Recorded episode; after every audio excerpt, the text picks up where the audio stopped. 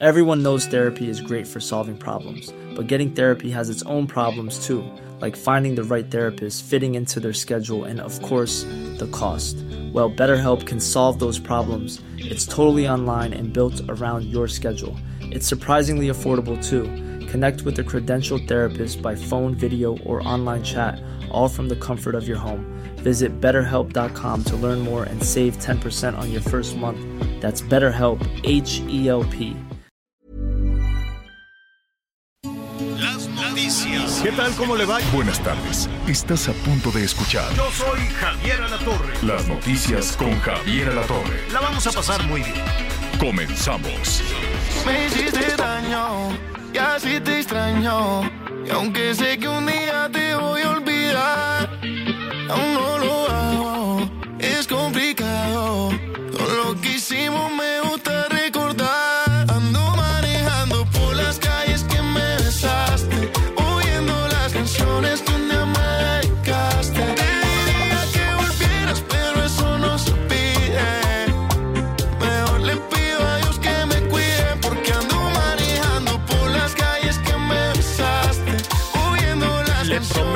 que como a la tercera que escucha esta ya le voy a entender algo. Podemos ir por la calle. Pero no, no le entiendo. Está, está bueno el ritmo de viernes, de viernes de karaoke. Así es que vamos a estar de complacencias hoy. de complacencias políticas, complacencias musicales, lo que usted quiere y mande, pues y aquí estamos para servirlo. Entonces, este se llama La Bachata. Es uno muy famoso que se llama el Manuel Turizo, el que canta, él es de Colombia. Yo a los colombianos les entiendo perfectamente bien. Hablan un, castellano correcto pero con esto de, de reggaetón, de bachata, de no sé qué, pues ya casi no, ya casi no, ya casi no se les entiende. Qué cosa rara. Pero, pero bueno, saludos a todos los colombianos. De pronto me entero me da, no sabe el gusto que me da, que nos sintonicen en, en varias partes. Allá en los Estados Unidos, bueno, saludos a todos nuestros amigos que nos están escuchando. Ya va iniciando el fin de semana, bendito sea Dios. A quienes nos escuchan en Centro y Sudamérica, Guatemala, al ratito nos va a contar Miguelón cómo le fue por allá. Qué gusto nos da también que nos sintonicen en Brasil, en Colombia y desde luego en nuestro país a lo largo de todo el país. Llegamos ya al eh, fin de semana y, ah, me están diciendo que esta fue solicitud de Anita Lomelí. ¿Cómo estás, Ay, sí. Anita? Bien, muy buenos días. Este, bien y de buenas en viernes, todos completos. Este, yo no sé si podremos descansar el fin de semana, pero nosotros decretemos que sí. Este, pero amo esta canción, oye. ¿Por qué no vas a descansar el fin de semana? Bueno, pues, pues con eso de que pues todo el mundo va a estar conectado a la convención nacional para ver qué va a suceder, pues yo tengo, Todo mundo. ¿no crees? ¿Qué? ¿No ¿Cuál- crees que cuál bueno, convención? pues los morenos. Pues nada más los de que Ah, tenemos. en- en- Los nada- morenos e no, invitados, nada más van a creo estar conectados los candidatos. Pues nosotros, ¿qué tenemos que ver ahí? pues Eso- nosotros a lo mejor porque es nuestro trabajo. no, bueno, digo, nosotros ciudadanos. Oye, oh, perdón, ya, ya me metí sin antes que me saludaran. ¿Cómo Saludos, estás? Anita. Pues así Saludos, Javier. Que quede entonces en estos micrófonos, si usted me lo autoriza, que este equipo que se encargue de monitorearlo el domingo, le asignamos la tarea a Anita y así ya los demás podemos hacer los demás. Qué bonito tú, Miguelito. ¿Asignada la tarea o no, señor? Bueno, Está bien, no se está anden bien. peleando, espérense, gusto. viernes. Oiga, nos están tomando unas fotos, espérenme tantito, así para, para ponerme así como yo soy aquel.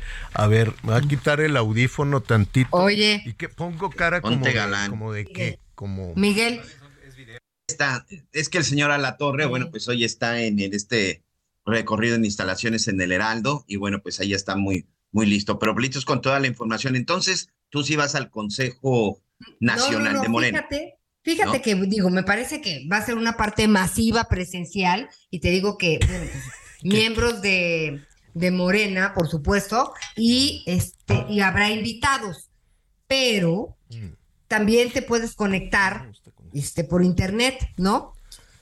Ah. Entonces, pues, bueno, hay muchas modalidades. ¿Pero para qué te conectas? ¿Para No, no, votar? no, Estábamos platicando de, de la convención del domingo. Entonces, eh, porque hay mucha gente que no va a venir a la Ciudad de México y, Y- se va a conectar a la convención nacional. Y para, pero pueden votar a distancia o, o, o qué van a. Pues ¿Qué- mira, yo creo que, eh, pues por lo menos, no creo que todo, todo el partido, todos los miembros del partido voten cómo se va a hacer el, la, la encuesta o ¿A la. poco no la- saben? ¿A poco no saben? Claro La que ya saben. no. Les dieron, son les las- las dieron un norte. los el- líderes, el- el consejo, ¿no? pero ya quedó planchado, según yo. Mira, Bueno, pero, más o menos lo que hemos escuchado y así como con deducción, evidentemente el anuncio formal va a ser el domingo. Ajá. ¿Qué van a anunciar el domingo? Los de Morena van a decir, vamos a hacer encuesta con una, vamos a hacer una sola encuesta y ahí la gente de Marcelo a ver cómo reacciona. Este, creo que será varias preguntas en una sola encuesta. Eh, Marcelo quería más, por lo menos dos encuestas.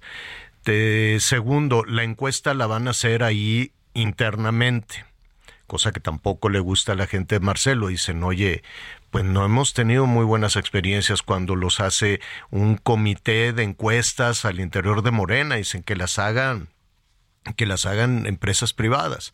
Entonces van a decir, ok, que entren seis empresas privadas para hacer encuestas espejo, pero la que cuenta es la que van a hacer ellos.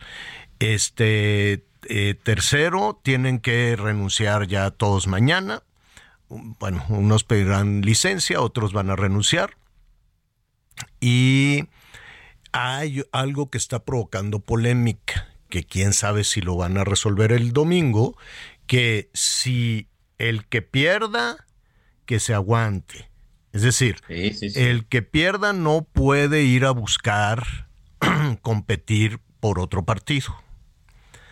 Así es que este, Pero, pero si tú te sales, ah, ahí digo, a lo mejor será una cuestión de no que, que que lo firmen pueden un decretar, papelito. pero si tú ya renuncias, pues te puedes ir al partido que quieras, ¿no? Ah, claro. Pero dicen, no, aquí por escrito, el que, el que juegue y pierda, este que se aguante y no puede irse con su, con todo su capital a, a seguir concursando. Esto, esto es lo que ha trascendido. Ah, y los premios, que les van a dar premios también. Eh, primer lugar, eh, la candidatura a la presidencia.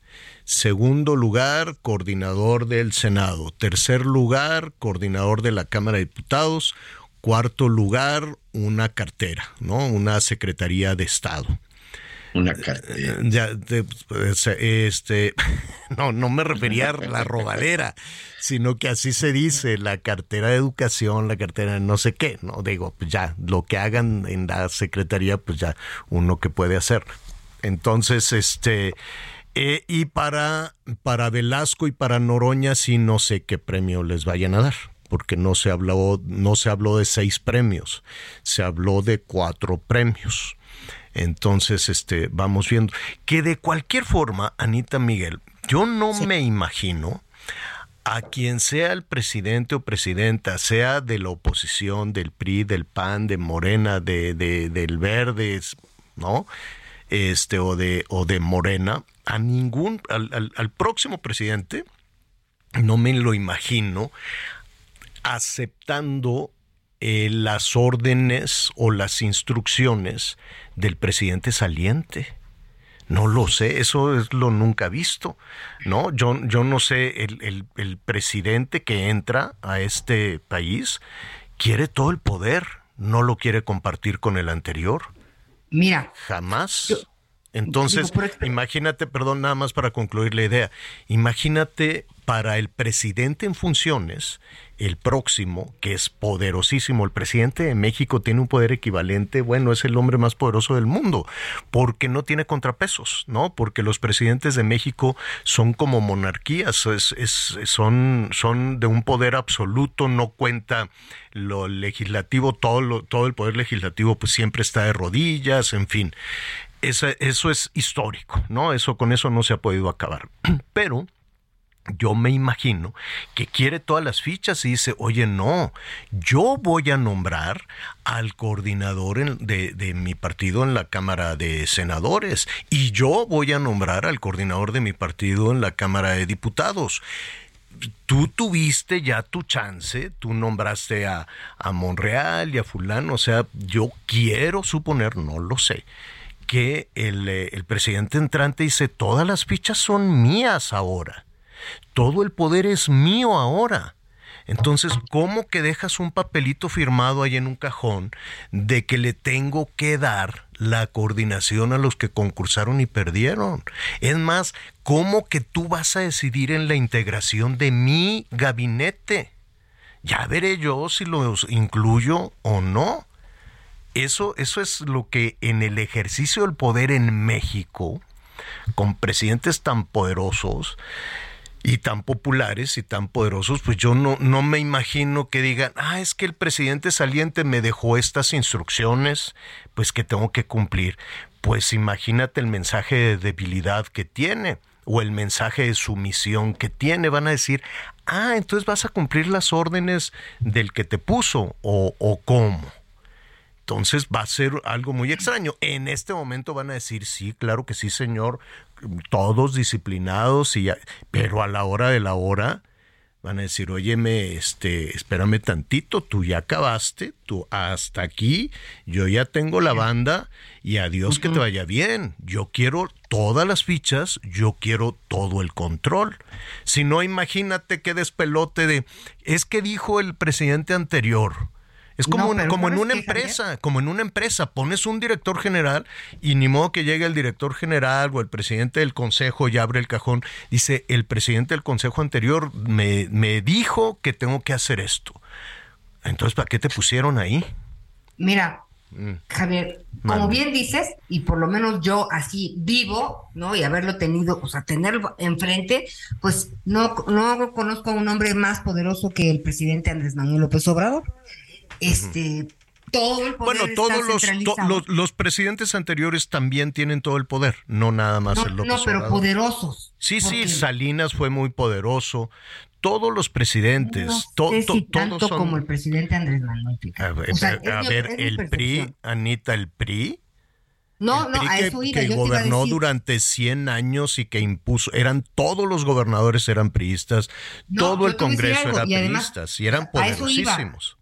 hay dos, dos temas que, que hay que, que, realmente comentar. El presidente es un líder, además, además de un presidente poderoso, que, que se adelantó a los tiempos, y me parece que una razón por adelantarte a los tiempos es reorganizar después de saber quién es eh, la buena o el bueno. Esto me parece que le va a dar, por supuesto, que tiempo de sobra. Encauzar algunas cosas, por supuesto, deja muchas este, encaminadas. Y en el tema de Morena, ellos manejan mucho el tema de es un movimiento, ¿no? Los candidatos representan al movimiento, no es un partido. Toda esta cuestión ideológica. Pues eso es lo eh, que dicen. Es muy arraigada. a la hora de la hora, el poder es el poder, Anita. Eh, y, y el poder se le otorga, el poder se le entrega al que gana. No pueden andar un cachito que sí y un cachito que no. Creo yo. A ver, si tú fueras presidenta, Anita, entiendo, entiendo tu punto de que el, no, pero tengo otro.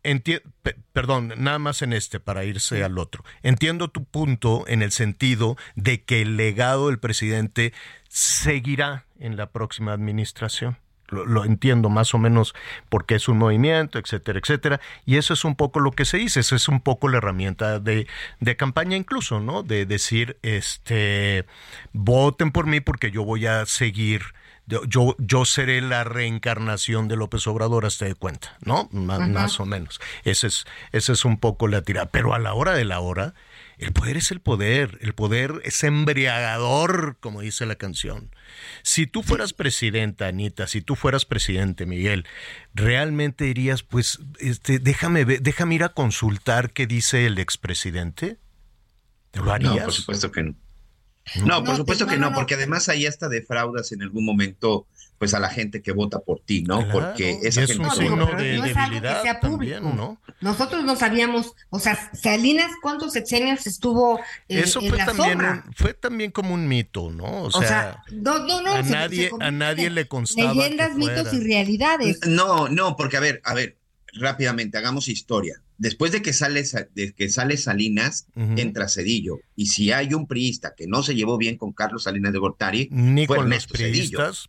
Y luego viene Vicente Fox. y luego Aquellos que dicen que, no, o sea, y luego Calderón, o sea, fueron gobiernos panistas. A mí sí me parece que es algo, Este, sí, no sé si un lo- hito o lo que lo ustedes de- quieran, que de- Salinas gobernó durante todo ese Claro, tiempo. a él le gustaba así de para que sea, estar entretenido. Había un liderazgo en Atlacomulco vinculadísimo a, a él que, digo, son muchas cosas las que se cuentan. Pues se pasará exactamente lo mismo ahora, ¿no? Es como yo les comentaba, nadie ha ganado, ningún candidato a la presidencia ha ganado diciendo qué bien está, qué bien lo hizo el presidente. Es un desafío que tendrán ahorita los eh, candidatos, los aspirantes de Morena a la candidatura, este, porque pues para decir es Claudia o Marcelo es el bueno o este repitamos a López, pues tienen que decir realmente qué aportan, ¿no? ¿Qué cambian, qué mejoran, Eh, qué ah, suman o qué hacen? Sí, Esa tienes es la- toda la razón. Ahora, no son los únicos. No, Ahí está la oposición. Hoy desayuné con la Lili Telles. Padrísimo el desayuno. Padrísimo, padrísimo. Este, ¿mandé? eh, besos a la Lili. Sí, sí, sí. Este, y ahí va, muy echado para adelante, avanzando en su popularidad. Y así como vamos a platicar y hemos platicado con Marcelo y con Claudia, con quien no he platicado es con Adán Augusto. Y lo vamos a invitar para empezar ya a platicar. Hemos platicado con Enrique de la Madrid, con Lili, con Damián Cepeda, con, con bueno, ya el tiempo apremia, hay que ir platicando con todos un poco para ver quiénes son y un poco para ver cómo piensan. Y sí, sí tengo yo la curiosidad, justo en esto que, que, que señalas, eh, Anita, sí tengo mucho la curiosidad de saber si, si Adán Augusto, Marcelo y, Claudia, y Monreal, desde luego, em, estarían consultando a Andrés Manuel para todas sus decisiones. Sería interesante saber. Eh, Hay, mucha gente que dice, sí, qué bueno, que siga gobernando a través de las de, ellos, ¿no? Hay, el presidente es muy popular. Entonces, pues igual y algunos se sienten cómodos, dicen, no, pues sí, yo voy a ser presidente, pero que me haga la tarea este López Obrador. No sé cuál es la percepción. No, Este, yo no, no sé cómo, que, que, que también se vea que, pues, oye, ¿estás trabajando tú o está trabajando el anterior? ¿Estás ejerciendo tú el poder? ¿Tú eres el que asume la responsabilidad de tus actos? ¿O vas a decir, no, pues es que como me dijo eh, López Obrador que hiciera esto, pues por eso no salió así, este, ¿cómo se llama? Por eso no levantó el capeado, ¿no? Es que él me dijo que, que era así, no, ¿no? no Bueno. creo que funcione así. Ah, bueno, pues pero Sí, eso, pero, eso, eso es, Oye. eso es lo que hay que ver. Bueno, pues ya está. Va a ser efectivamente movidito, movidito el, eh, el fin de semana para eh, los, los temas de Morena. Pero pues usted no se mortifique, hombre. Ya, ya Miguel le asignó a Anita la de- Ella levantó la mano y eso es muy bien. Eso se llama ¿Vas a ir? Sí, disponibilidad. sí vas, Gracias, a, Anita. sí vas a Está ir. bien. ¿Dó- Ahí vas a estar, vas a ver, ahí vas a estar colgado de, co- a ver, a ver cómo Sí, será el asunto. Así, perdóname, Anita, cuando la Anita sea la coordinadora de campaña y No, así. cálmate, no, hombre, No. yo aquí seguiré. ¿No te lanzarías? Si te dicen, Anita, no quieres ser diputada, senadora, coordinadora de campaña, no, no, jefa de gobierno, ¿sí le No, entrarías? Javier, no, no, ¿Por qué la no? verdad es que no. ¿Por qué? No, no, no. A mí me fascina lo que hago. Este, Ah, bueno. entonces, yo, Tú, yo Miguelón, sí. si te dicen, lánzate de, de, de gobernador, ¿le entrabas? No, Este no, creo que todavía no, señor. Este, Todavía. Agregó Todavía no. un A la mejor podría Agregó ser. un toda, el todavía. Ya, empezó, todavía. ya empezó Miguel en campaña. No, lo que pasa es que yo te voy a decir, y creo que es muy válido de pronto uno como periodista que está de este lado viendo las cosas de alguna manera y que si de pronto tienes una idea o tienes por ahí un granito de arena y crees que lo pueda uno hacer mejor que muchos de los gobernantes, pues yo creo que se vale levantar la mano. O sea, tampoco es cosa de, eh, de estar satanizando la cuestión de la política o ser gobernante. A lo mejor eso es lo que necesitamos en este país, Javier Torre, que ya le quitemos el poder a los viejos políticos, a los políticos de siempre que sean figuras de la sociedad. No, pero es que lo, es, la realidad. Es que, lo que sí es que, ya se créeme que por lo menos en materia de seguridad, seguramente sé un poco más que muchos de los que están, ¿eh?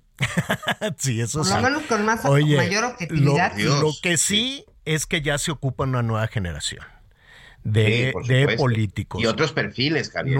otros perfiles y nueva generación no es este, vaya, no, no es que entren al quite, digo, cuando decimos nuevas generaciones de inmediato pensamos en, en más jóvenes, pero no necesariamente. Cuando decimos nueva generación podemos estar pensando en, eh, en, académicos, en gente que trabaja en el campo, eh, podemos estar pensando en gente que conoce las verdaderas dificultades de, de, del desarrollo urbano, ingenieros, arquitectos, ingenieros agrónomos, ganaderos todos estos personajes, independientemente de la edad que tengan, ya se requiere alguien que sepa cómo son las cosas. Porque los políticos han demostrado por mucho tiempo que no saben, se pueden acomodar en todos lados, son muy hábiles para eso. Pueden ser secretarios de esto, un día pueden ser secretario de educación, otro día puede ser embajador, otro día puede ser secretario de gobernación. Y cuando puedes ser todo, cuando eres así multitask, es porque no sabes hacer nada. ¿No? Si supieras hacer algo, bueno, pues te quedas ahí. Por eso sería muy bueno empezar con una nueva con una nueva generación de políticos. ¿Usted qué opina? Tan a gusto que estábamos ahí bailando la, la bachata la Bachata. ¿Y, quién? Tú fuiste, Anita. Tú nos pusiste aquí. Un tantito. La semilla de la discordia. no, no es cierto. Es muy importante lo que va a suceder ahí. Y, y dentro de dos semanas, pues también la oposición tiene que definir cómo le van a hacer ahí son un friego, son como 15 y todos los días se suma alguien más, se acaba de sumar, ¿quién más acaba de levantar la mano? Ahorita me, me acuerdo. Ya son como 16 candidatos. 55, 14, 90, 40, 12. Qué bonito. Me voy a ir a comprar en Melate con ese número. 55, 14, 90 40 12 y está a sus órdenes. Ayer andábamos ahí un poquito este traqueteados con, con, los mensajes porque ya ve que luego que se nos junta se nos junta las cómo se llaman las eh, las pues, pues, las noticias toda la información. Le, le adelanto, eh, a ver, antes de adelantarle qué noticias vamos a tener, 55 14 90 40 12. Buenos días, Javier Alatorre, Anita Lomelí, Miguel. Son un equipo muy bueno, me encanta su forma de opinar. Soy Isabel Martínez de Tuxtla Gutiérrez, Chiapas. Saludos a todos, los felicito por este programa y este, coincido con ustedes. No es posible que el actual presidente, que por un lado dice que respeta la democracia, que no se mete ni siquiera en los asuntos de su partido, que no va a dejar, no va a dejar a él ser dedazo, sin embargo quiere dejarles hasta el gabinete armado. Es una forma de prolongar su poder pues sí, un poquito, pero mire, ah, sucede con todos los mandatarios en el mundo. Muchísimas eh, gracias por su comentario. Isabel Martínez de Tuxtla Gutiérrez. No, es de Tuxtla Gutiérrez. Es Isabel Martínez de Tuxtla Gutiérrez en Chiapas. Gracias por este por por sus comentarios. Ya sabe los mensajes los mensajes de voz. Bueno, es un asunto polémico, estaremos desde luego tomando todo eso. Oigan, el Lionel Messi. A ver, tú tienes, tú, tú tienes este eh, Miguelón, playeras así de marca como para mamonear el fin de semana. ¿No? no, así de. Este. De fútbol, señor, solo de mis chivas. No, no, de, de marca, así que se vea. No, Miguel Gucci y esas cosas. Ah, no, no. Como de maloso, No. así. No, no, no. Como para ir al antro y eso. No, todavía uso Como de narcos que traen la, No, la camisa Versace. No, Anita. el- ¿cómo No, no, Anita. No, como de Ah. narco, no, de pudiente. De pudiente, está bien. Como de pudiente. Bueno, como ya nos pusieron la guitarrita, que por cierto ya vamos a cambiar la guitarrita. Ya vamos Ay, a poner otra cosa que no sea la Hay que guitarrita. pintarle un violín. Sí, nos van a pintar, a, poner- a pintar, no, porque es una mala palabra. Ay, No, sí, no. nos van a quitar la guitarrita, pero ahorita le voy a decir de la playera que traía Messi. Volvemos.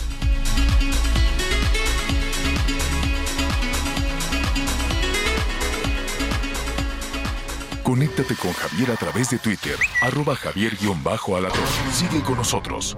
Volvemos con más noticias. Antes que los demás.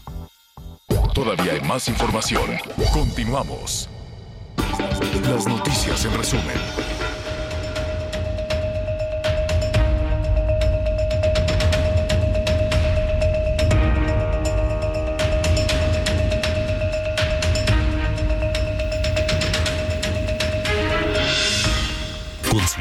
Con la maestría y calidad milimétrica de nuestros sistemas de descanso. Te mereces un Silly.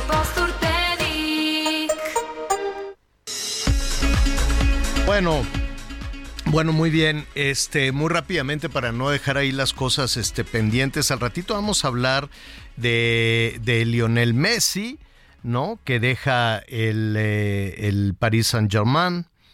Pues tenía que tomar él ahí una decisión entre si 400 millones de euros. Imagínese usted, uy, cómo batallo. Quiero 400 millones de euros y me voy a vivir a Arabia o quiero pues menos, pero también una cantidad enorme, que no tengo aquí el dato, Miguelón, no sé cuánto le dio Beckham, que él no es el dueño ¿eh? de, del equipo que se fue del Inter de Miami. Beckham es el que pone la cara. Es un empresario, ¿sabes dónde? Creo que de Bolivia. Si no me equivoco, que ha de tener un dineral, el que hizo el Inter de, de Miami para la Major League de, de allá de, de los Estados Unidos. Le van a dar 3 por 4, 120 millones de dólares. Pues sí, no, no es ni, ni, ni la mitad de lo que le ofrecían los árabes, pero pues ya tiene una cantidad de dinero enorme. Dicen que la esposa la que le dijo, oye, oye, Lío, ya basta, ¿no? ¿Cómo nos vamos a ir a vivir allá a Riad y yo tengo que andar con unos velos y unas cosas así? No creo que sea, no creo que la calidad de vida en en Riad, en Arabia Saudita y cosas por el estilo, más los niños. Y le dijo, pues ya tenemos mucho dinero, hombre, vamos a Miami. Y dicen que es la esposa la que lo convenció. Vamos, vamos, eh, vamos viendo, ¿no? De que, este, cómo estuvo la cosa. Pero hace ratito le preguntaba a Anita y a Miguel si se pon, si, si tienen así camiseta como para, como para el fin de semana. Y pues hay de todo, ¿no? Usted puede tener, Miguelón se pone el fin de semana, se pone la, la de las chivas, este, y pues uno se pone la playerita más o menos, más o menos este frescona, porque pues ahorita estamos otra vez con la, una onda de calor. Y luego las playeras de las lavadas y demás se hacen aguadas y son tan buenas para dormir. A gusto, unos playerones, ya con todas balaseadas, así ya con mucho hoyo, pero pues uno duerme más o menos a gusto. Tu playera, déjeme preguntarle a nuestros ingenieros, a ver qué dice tu playera aquí en la cabina, dice Rodster Live. 1970, ¿como cuánto te costó? Playera verde con unos números como 100 pesos, más o menos 100 pesos. Entonces, pues ya si se gasta, pues no batallas tanto. ¿Sabe con, cuando se bajó el avión, el Lionel Messi se bajó con una playera blanca, padre, muy padre, holgadona, no tenía letreros así de nada, tenía un pato, un pato, nada más. Entonces, eh, pues mucha gente, no, que la playera del Messi con un pato para llegar a Miami. Entonces dije, pues voy a buscar la playera con el pato. Yo quiero una playera, yo quiero una playera como como la de... ¿Es el pato Donald? No, fíjate que es un pato que ya después investigándole hi- hizo un artista japonés Ay, qué que se llama Este Nigo. Qué bonito. ese patito. Pero si tú te quieres ir a comprar la playera con ese pato, que ahorita te, se- te digo cómo se llama el pato, el diseñador es Nigo, y es un pato verde, ¿no? Con el pico amarillo. Muy lindo. Sí. Cuesta aproximadamente 30 mil pesos. ¿Eh? Sí, eso te cuesta la playera con el pato verde, Oye, pero pico amarillo. Es de algodón, ¿verdad? Es playerita de algodón que que igual y te la encogen en la casa y luego haces el, ay, ya no me Ya no me viene O sea la que playera. recortamos el pato y lo pegamos en otra. 30 mil pesos en las tiendas de Louis Vuitton. Se No. llama No Jacquard, creo. Jacquard Duck. Eh, pero Ah, pero- cuando pero anunció, hermoso, ¿eh? cuando anunció que estaba, sí, pero está carísimo, Anita. No, está ridículo, digo. 30 claro que sí, mil pero pesos el pato la- sí está conquistador. Bueno, Y- se les acabaron las playeras a Louis Vuitton. Se les acabaron las playeras. Pero para cuando anunció que, no, pues estoy viendo si me voy, también traía una azul que la estoy buscando, así blanca con algo azul. Y yo dije, a ver, este no es casualidad. Dije, a ver, no, este es más vivo para los negocios que para el fútbol, ¿eh? Sí, claro.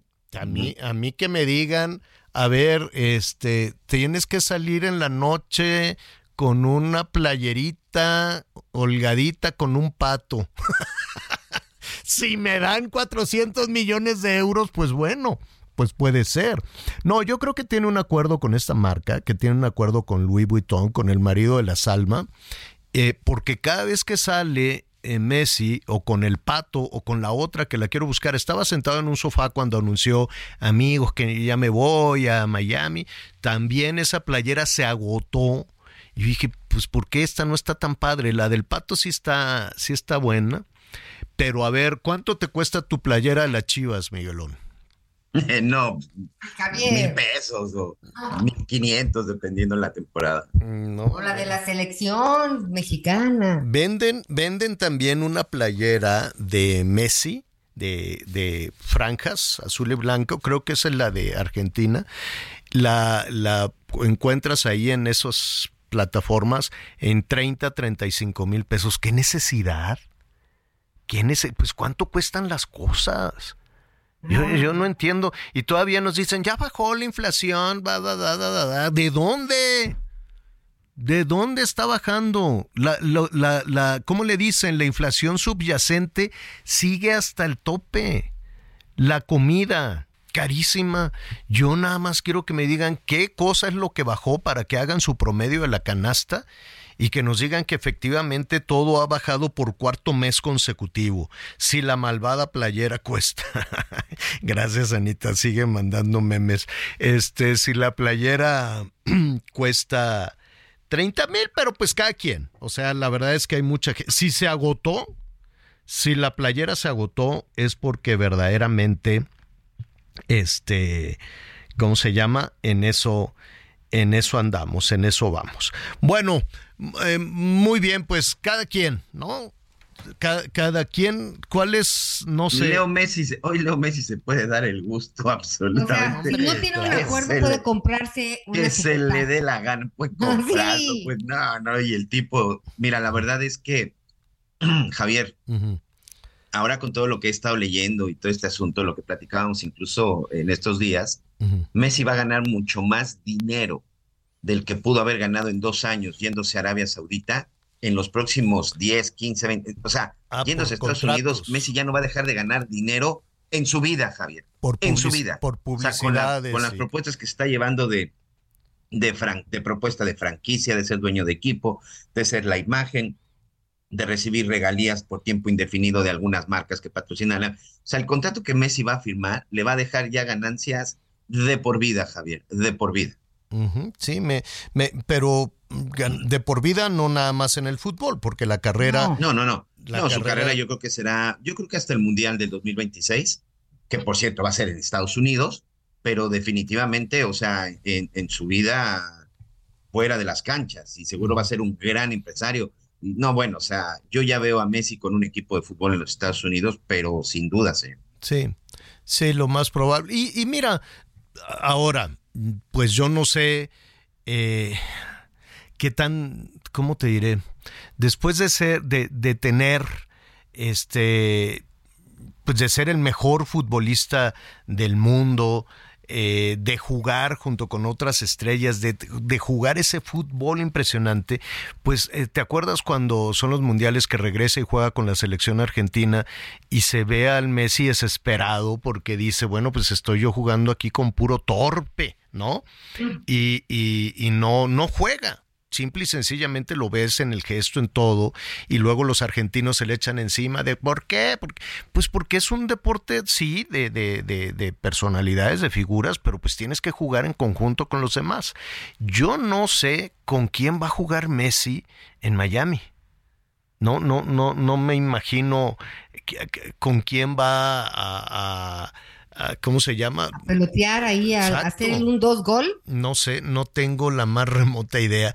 Pero bueno, son Mira, carreras por ejemplo, que se van este, perdón, perdón, señor. Eh, sí. En el equipo de, de, la, de la MLS, este, hay varios argentinos que, que juegan muy bien. Pero si ya hablamos de la liga en general, sí hay, por ejemplo, hoy ahí es donde juega el Chicharito, hoy es ahí en donde juega este Alejandro Vela, que también, bueno, pues ha sido muy, muy, perdón, Carlos Vela, que es de los jugadores también importantes. Es decir, sí hay muchos jugadores que se han ido a la liga de la MLS, Javier, uh -huh. porque eh, es una liga que les está dejando mucho. Hoy está, por ejemplo, de los mexicanos Héctor Miguel, Héctor Miguel Herrera, está Lorenzo Insigne, que también él fue eh, seleccionado y también él, es, él se encuentra por allá, Geoff Martínez, en su momento estuvo también Zlatan Ibrahimovic. Sí hay jugadores que en su momento fueron estrellas, señor, uh -huh. y que hoy han decidido terminar su carrera en esta parte de, de, del mundo, porque es un lugar en donde les permiten mucho, ganar mucho dinero, y lo único que les piden es que, pues con su fama, evidentemente, pues les permita también estar ahí generando altos claro. costos a la hora de, de jugar. Bueno. Que no va a ser el mismo nivel de Europa, por supuesto que no, por supuesto que no pero sí va a ser una liga que de alguna otra manera va a ser muy atractiva. Oye, pues hay que ir a, a poner una cabina allá en Miami, estaría todo dar, ¿no? Eh, porque mira, van a tener al Inter de Miami, o sea, van a tener buen fútbol soccer, que, que van creciendo y creciendo. Este, van a tener partidos con el Messi. Tienen a, en el básquetbol a los Jets que eh, una vez fui mi No, en americano es, son los Jets, en básquetbol es Miami Heats. Hits, Hits, Hits, perdón, sí, a los Hits, a los Dolphins, ¿no? Sí. Este, sí, Hits, perdón, sí, a, a, los Hits que fui el otro día, este, y sí tiene, tiene una, y cómo te diré, un ambiente en, en, en el partido de básquetbol, te involucras de una manera impresionante impresionante. Yo no sé si es por los espacios, que son estadios mucho más chicos y que tienes este eh, pues eh, la, la, la, acción muy, muy, muy cerca, a diferencia, por ejemplo, del fútbol americano, ¿no?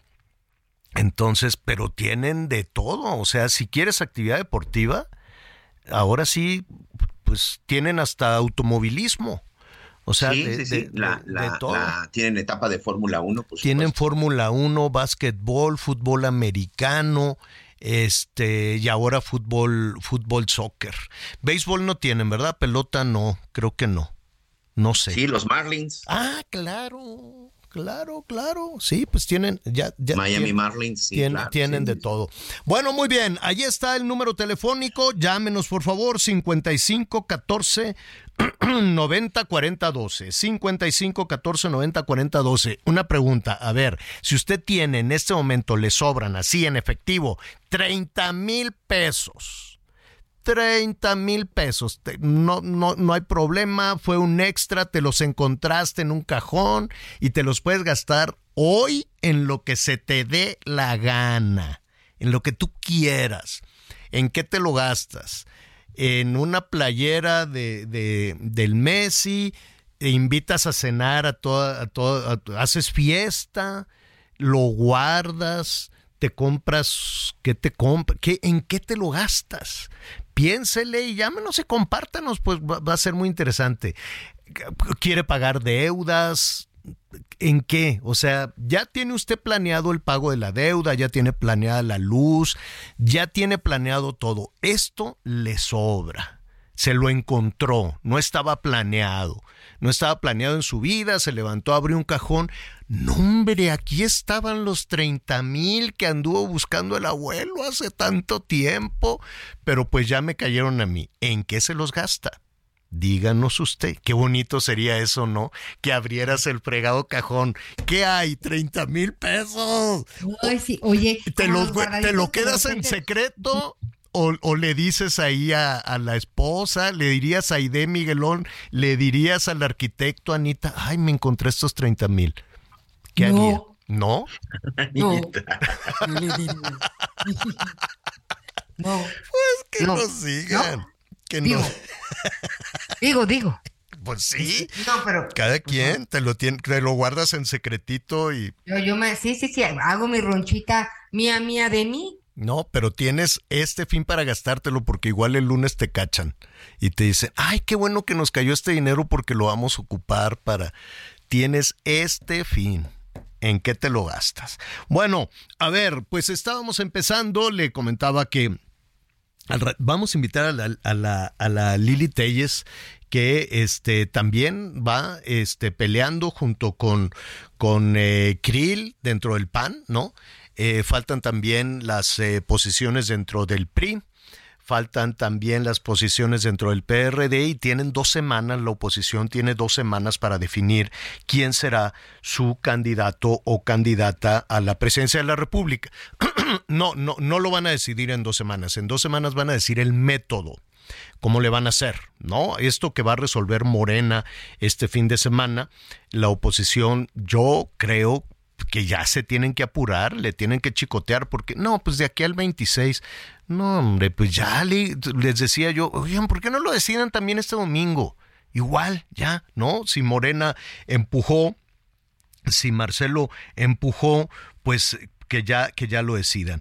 En el tema de, eh, de Morena y, y del Partido Verde, la verdad, hemos escuchado pues algunas eh, situaciones un tanto, ¿qué le diré? Un tanto confusas.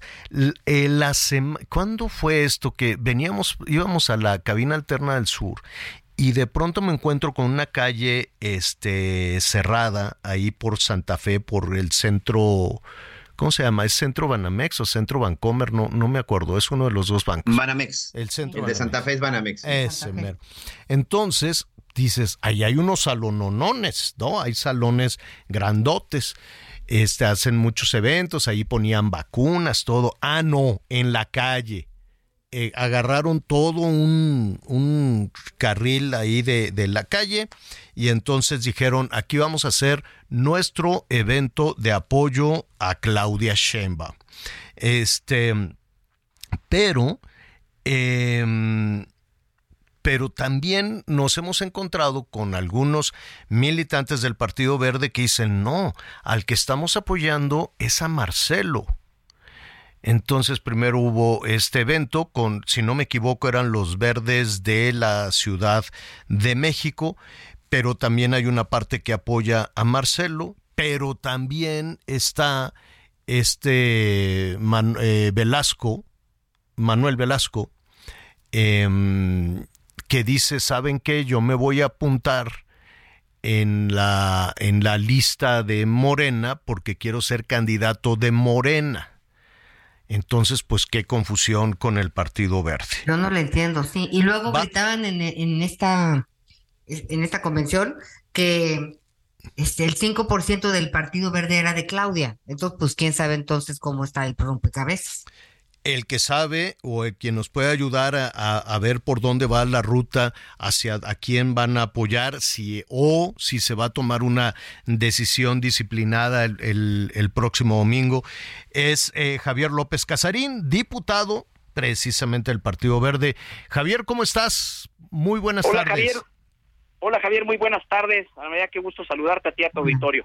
Oye, ¿a quién van a apoyar entonces el Partido Verde? ¿A Manuel Velasco, a Claudia Sheinbaum, a Marcelo Ebrard. ¿Cómo lo van a definir? Muy bien, y, y qué bueno que lo plantean así porque sí parece muy engatusado. Entonces voy para atrás para poder explicarme lo mejor posible.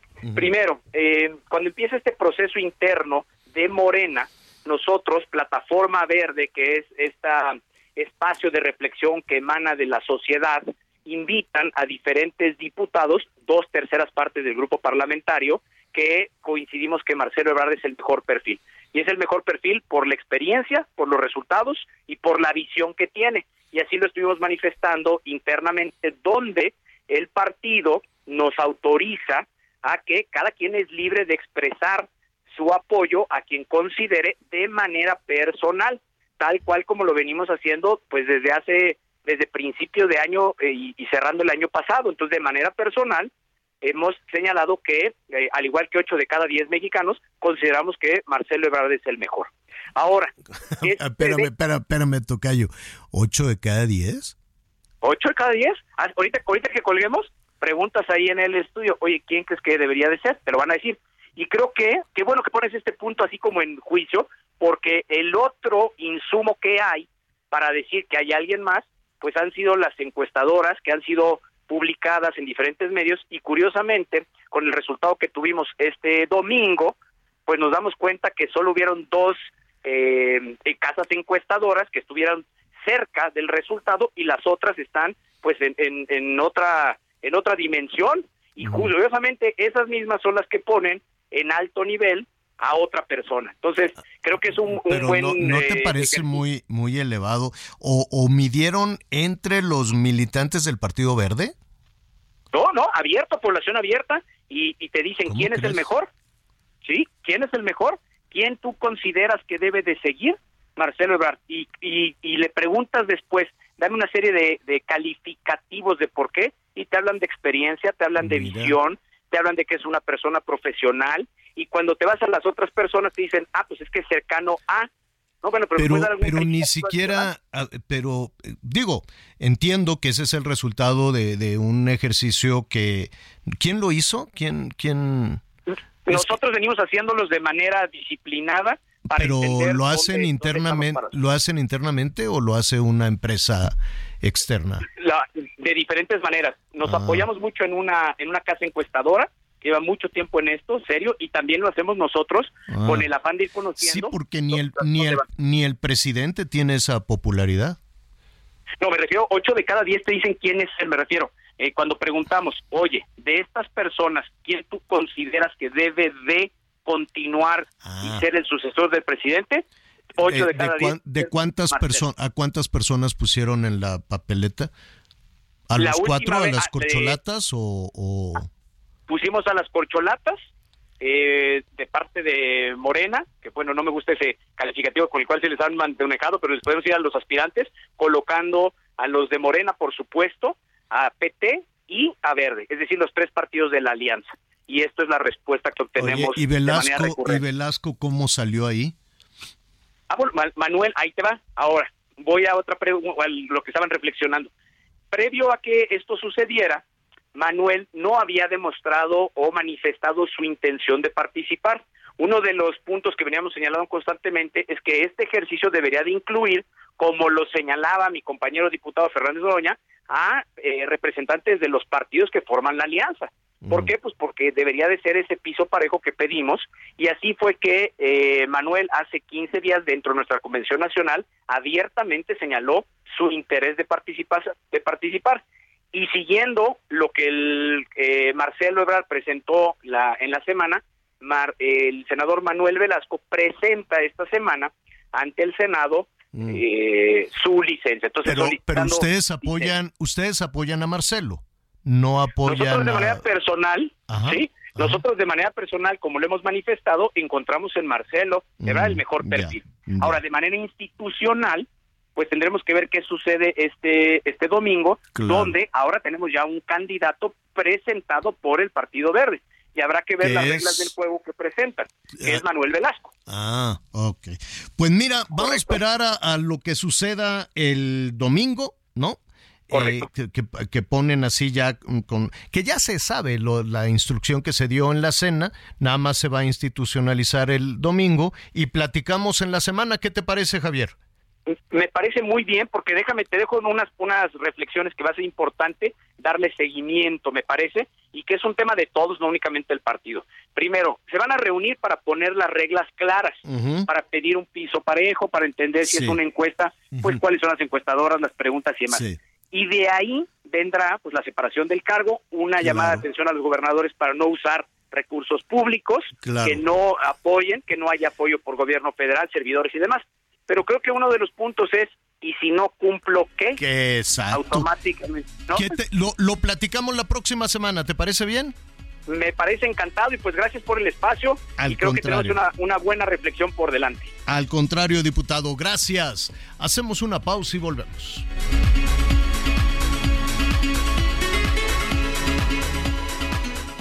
Conéctate con Miguel Aquino a través de Twitter, arroba Miguel Aquino. Toda la información antes que los demás. Ya volvemos. Todavía hay más información. Vamos. Everyone knows therapy is great for solving problems, but getting therapy has its own problems too, like finding the right therapist, fitting into their schedule, and of course, the cost. Well, BetterHelp can solve those problems. It's totally online and built around your schedule. It's surprisingly affordable too. Connect with a credentialed therapist by phone, video, or online chat, all from the comfort of your home. Visit betterhelp.com to learn more and save 10% on your first month. That's BetterHelp, H E L P. Las noticias en resumen. En Chilpancingo Guerrero fue asesinado Miguel Ángel Casarrubias, director del Hospital Comunitario del municipio de Quechultenango. De acuerdo con los informes, la víctima descendía de una camioneta cuando dos hombres lo atacaron y se dieron a la fuga. Hasta el momento se desconoce el móvil del crimen. Personal del Instituto de Verificación Administrativa de la Ciudad de México volvió a colocar sellos de suspensión de actividades en el bar La Polar en la alcaldía Cuauhtémoc. De acuerdo con el instituto, esta nueva clausura se debe a la falta de documentos necesarios para su funcionamiento. Hombres armados cerraron durante aproximadamente media hora una autopista para robar tres camionetas de lujo a un transporte de carga de tipo nodriza, sin que ninguna autoridad interviniera esto en Jalisco. El chofer permaneció amagado durante todo el tiempo y posteriormente fue liberado y dejado a un costado del tráiler saqueado. Hoy el dólar se compra en 16 pesos con 79 centavos y se vende en 17 con 71. Bueno, gracias, gracias, muchísimas gracias. eh, además por sus comentarios tan buenísimas. Las propuestas de si se encuentra ahorita y no ocupa los 30 mil pesos que cuesta la playera del Messi, pues en qué se los gasta. Avisa, no avisa, le dice a su mujer, no le dice nada. Tú te quedaste calladón, Miguelón. Tú no dijiste si le dices a la idea y a las niñas. No, porque si les digo, Sí. se llamaba. se, acabó la, se acabó la suerte. El Miguelón, ¿sabe qué haría el Miguelón? Se iría en friega a la tienda esa que estamos todos los señores el fin de semana comprando cosas inútiles, serruchos, clavos, ¿cómo? de esas de construcción. Oye, ajá. O no, ¿sabes qué ahorita qué haría? Eh. Me compraba un paquete para ir a Miami a ver a Messi. Ah, un paquete. Ah, pues tú lo tienes a, a, a Ya me sale más Mata. barato, sí, de- Te sale en una hora el vuelo. Y hay Así muchas, es. muchas frecuencias. José Alberto Cutuleng, Buentello, secretario general del Partido Verde en el Estado de México. ¿Tú en qué te gastarías? Ahorita te sobran 30 mil pesos. Yo ahorita sí me daría una buena vacacioncita después de la campaña que vivimos en el Estado de México. Qué acá listo, qué listo. ¿Por qué? Porque luego, luego Ya la le entramos al tema de la campaña. Le dije, oye, bueno, justo estábamos hablando del Partido Verde que yo no entiendo y ya tú me darás tu punto de vista. Y le comentaba, oye, pues este tema de, de la Delfina y de las elecciones allá en el Estado de México, ¡pum! se apagó rapidísimo y lo apagaron en Palacio, ¡zoom! Vámonos a lo que sigue. Y entonces hicieron la cena, que venga todo mundo, que vengan las cacharolas, que vengan los gobernadores y el tema ya fue otro. Y luego dijeron, oye, pero la delfín, ah, sí, hay que decir que la cena fue para aplaudirle. Mentira, la cena fue porque les dijeron, a ver, señores, el asunto es como sigue, las reglas son así, así, así así. Pero bueno. Eh, antes de, abordar ese tema y que lo estábamos platicando hace un momento también con este con eh, eh, diputado López Casarín, dime, dime algo, ¿tú consideras les fue bien en el Estado de México? ¿Por qué? Sí, la verdad es que no fue cosa menor. A ver, derrotamos a un prismo que llevaba casi 100 años. Tienen un presupuesto anual de casi 400 mil millones de pesos. Mira. Eh, una estructura... ¿Cuándo dejaron ustedes de, de ir de la mano del PRI? Yo tomo el partido en el 2017. En el 2017 eh, existía ya un hartazgo porque siempre eran los mismos encabezando. Por eso, por eso ustedes se separaron del PRI. En el 18 empiezo a hacer antes de la campaña del 18 empezó a hacer una consulta a la base y la gente ya estaba harta del PRI. Eh, el prismo no cumplía, el prismo no tomaba a nadie en cuenta y por primera vez en la historia nosotros decidimos ir solos y dio muy buenos resultados porque saqué la votación más alta en la historia del partido en el 2018, cerca de 300 mil votos y el 4%.